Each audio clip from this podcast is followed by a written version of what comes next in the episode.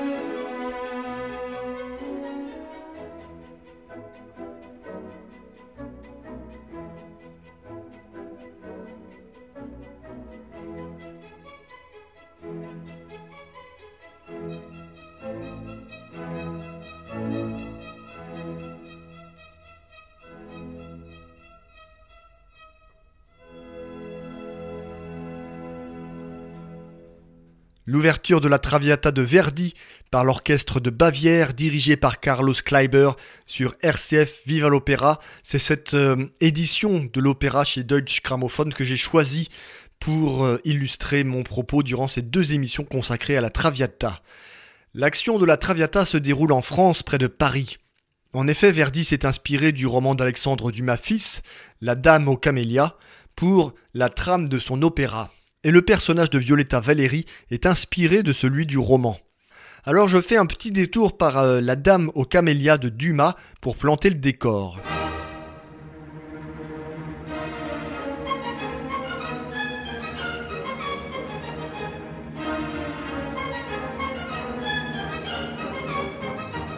Dans son roman, l'héroïne de Dumas s'appelle Marguerite Gauthier. Elle-même a été inspirée par un personnage réel, Marie Duplessis, la maîtresse du romancier. Marie Duplessis a vécu de 1824 à 1847. Alexandre Dumas a rencontré cette femme en 1844. Elle a été sa maîtresse jusqu'en 1845 avant de mourir le 3 février 1847 après trois jours d'agonie. Et voilà ce qu'en dit Alexandre Dumas en nous apportant des détails précieux sur ce personnage féminin. Elle était grande, très mince, noire de cheveux, rose et blanche de visage. Elle avait la tête petite, de longs yeux d'émail comme une japonaise, mais vifs et fins. Les lèvres du rouge des cerises, les plus belles dents du monde. On eût dit une figurine de Saxe. En 1844, lorsque je la vis pour la première fois, raconte encore Alexandre Dumas fils, elle s'épanouissait dans toute l'opulence de sa beauté. Elle mourut en 1847 d'une maladie de poitrine à l'âge de 23 ans. Voilà pour la belle description du personnage qui inspirera en retour la Violetta de Verdi dans l'opéra La Traviata. Ces détails sont très utiles car, je vous le disais dans une précédente émission, les compositeurs étaient des gens de leur époque, en l'occurrence le 19e siècle, et ils considéraient le plus souvent que le grand public connaissait les œuvres littéraires auxquelles ils se référaient. En effet, tout le monde lisait, en tout cas ceux qui savaient, à une époque où il n'y avait aucun média audiovisuel et où les distractions venaient des arts, des revues et journaux qui connaissaient des tirages énormes, et du spectacle vivant sous toutes ses formes et notamment l'opéra. Ainsi, le librettiste de Verdi, Piave, qui a écrit les dialogues et les paroles de l'opéra, ne s'embarrasse-t-il pas de détails ni de descriptions, et nous sommes d'emblée plongés dans l'action. Il faut savoir une autre chose essentielle à propos de Violetta Valéry, le personnage de Verdi. Il s'agit d'une courtisane, tout comme le personnage réel qui l'a inspiré. Une courtisane ou encore une demi-mondaine, eh bien c'était une femme considérée comme étant de petite vertu, éventuellement vénale, ou en tout cas considérée comme telle, mais pas une prostituée. Ces femmes souvent se faisaient entretenir par des hommes riches. Elles fréquentaient le beau monde, elles pouvaient être cultivées, et leur beauté suscitait la convoitise des hommes. Ils en faisaient leur maîtresse, ils pouvaient d'ailleurs les aimer plus que leur propre épouse. Mais les courtisanes n'étaient pas des femmes avec lesquelles il était convenable de se marier. Violetta Valéry est donc l'une de ces femmes, et la tragédie de la Traviata est en grande partie liée à ses origines. En effet, la Traviata, ça signifie la dévoyée on comprend mieux désormais le titre de l'opéra de Verdi. Et tout son propos va être de nous montrer que, en fait, les plus dévoyés, dans une société bien pensante et soucieuse de ses apparences, les plus dévoyés ne sont pas forcément toujours ceux que l'on croit. Alors voici l'action.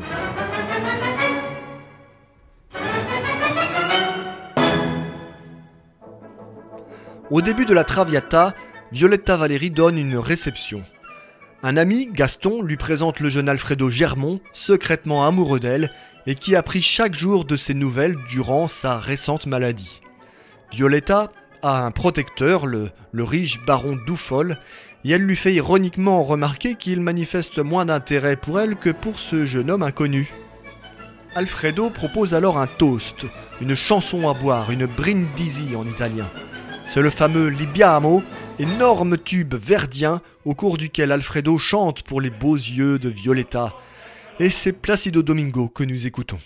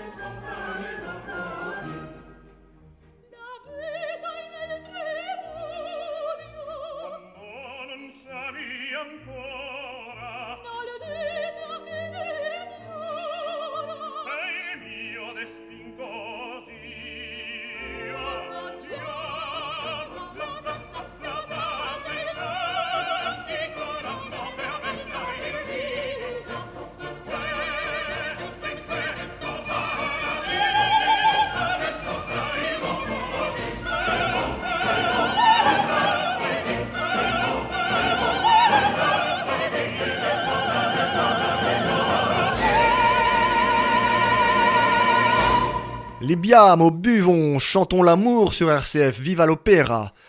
Nous sommes de retour chez Violetta Valéry, la Traviata de Verdi, où la fête bat son plein. Les danses reprennent, mais Violetta, saisie d'un malaise soudain, demande qu'on la laisse seule. Alfredo reste avec elle. Il lui déclare son amour que Violetta, touchée, ne semble pas prendre au sérieux. Elle lui donne une fleur en lui demandant de la rapporter lorsqu'elle sera fanée le lendemain. Les invités prennent congé, et restée seule, Violetta s'avoue troublée par ce jeune homme qui a éveillé en elle des rêves enfouis depuis l'enfance.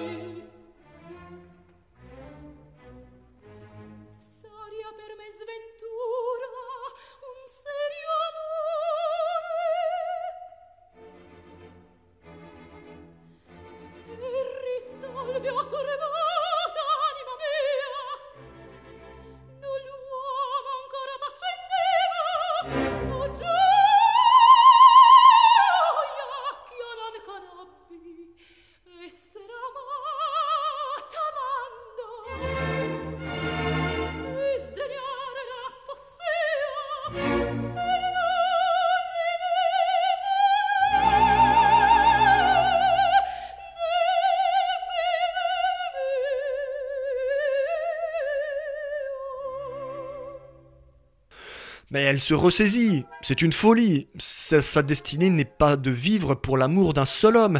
Elle doit rester libre, elle doit parcourir tous les chemins du plaisir.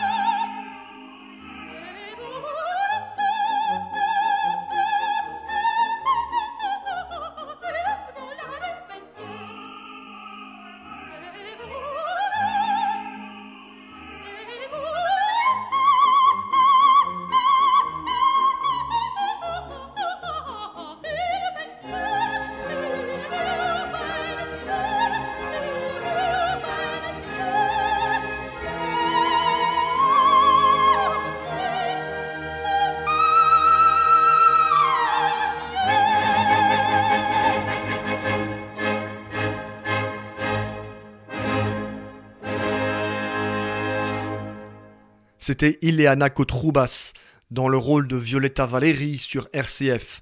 Verdi, c'est un vrai bonheur car c'est un compositeur aussi exigeant vis-à-vis des voix qu'abordable pour le grand public, et c'est ce qui a largement contribué à son succès. Et nous voici à l'acte 2 de la Traviata. Trois mois se sont écoulés, Violetta a fini par céder à l'amour d'Alfredo et elle s'est réfugiée avec lui dans sa maison de campagne. Alfredo chante sa joie et son bonheur au cours d'une aria célèbre, un morceau de bravoure pour les ténors. Lunge da lei qui enchaîne avec le fameux De miei bolenti spiriti.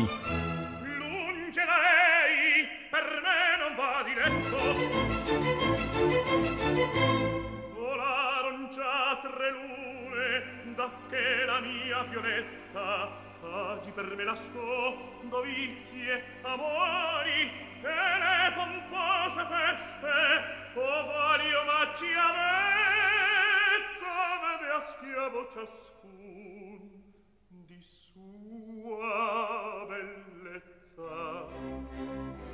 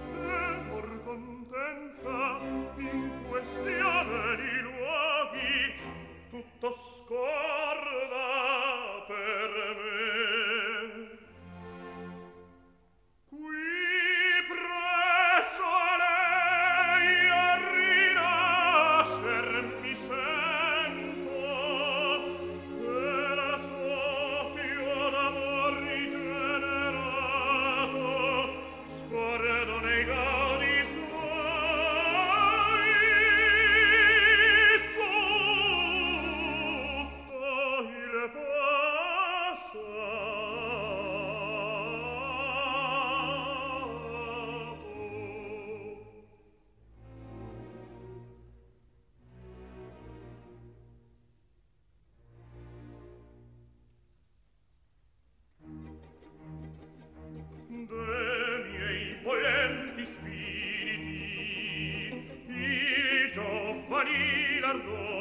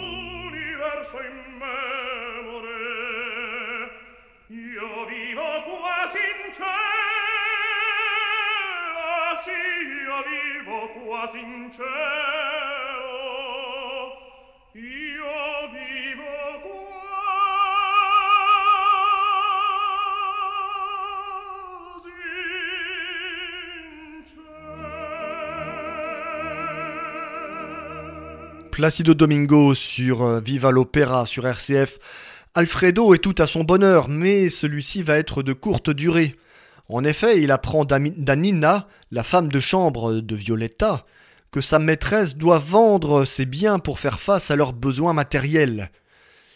Il décide alors de regagner Paris afin de trouver l'argent nécessaire à, la survie du ménage. Violetta attend son homme d'affaires, mais à la place, c'est Giorgio Germont, le père d'Alfredo qui se présente.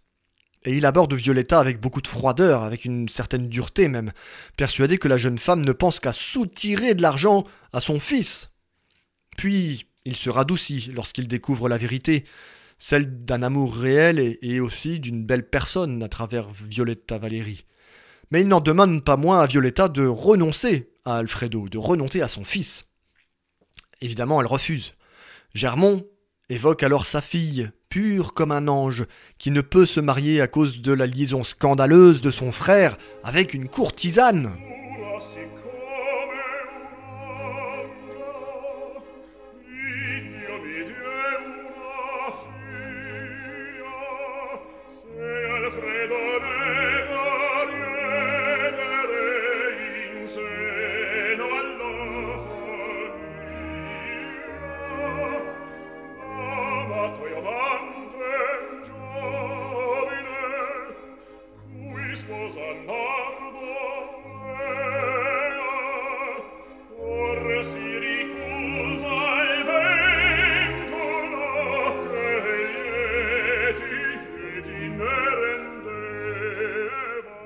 Cheryl Miles dans l'aria de Giorgio Germont, pur comme un ange.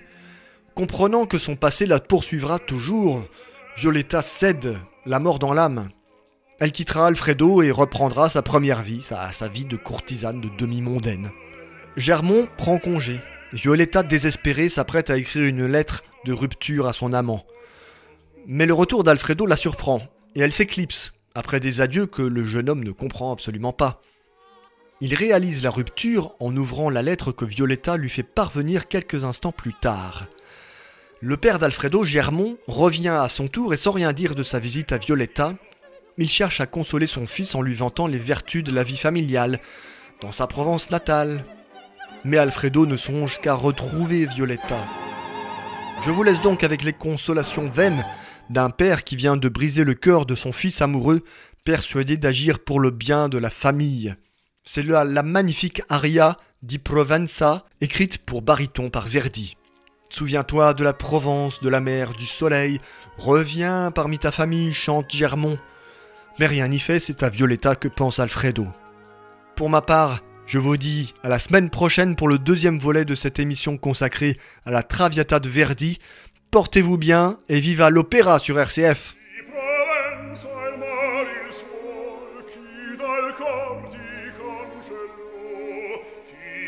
cor ti concendo di provenza il mare il sol o natio fulgente sol qual destino ti furo qual destino ti furo qual natio fulgente sol.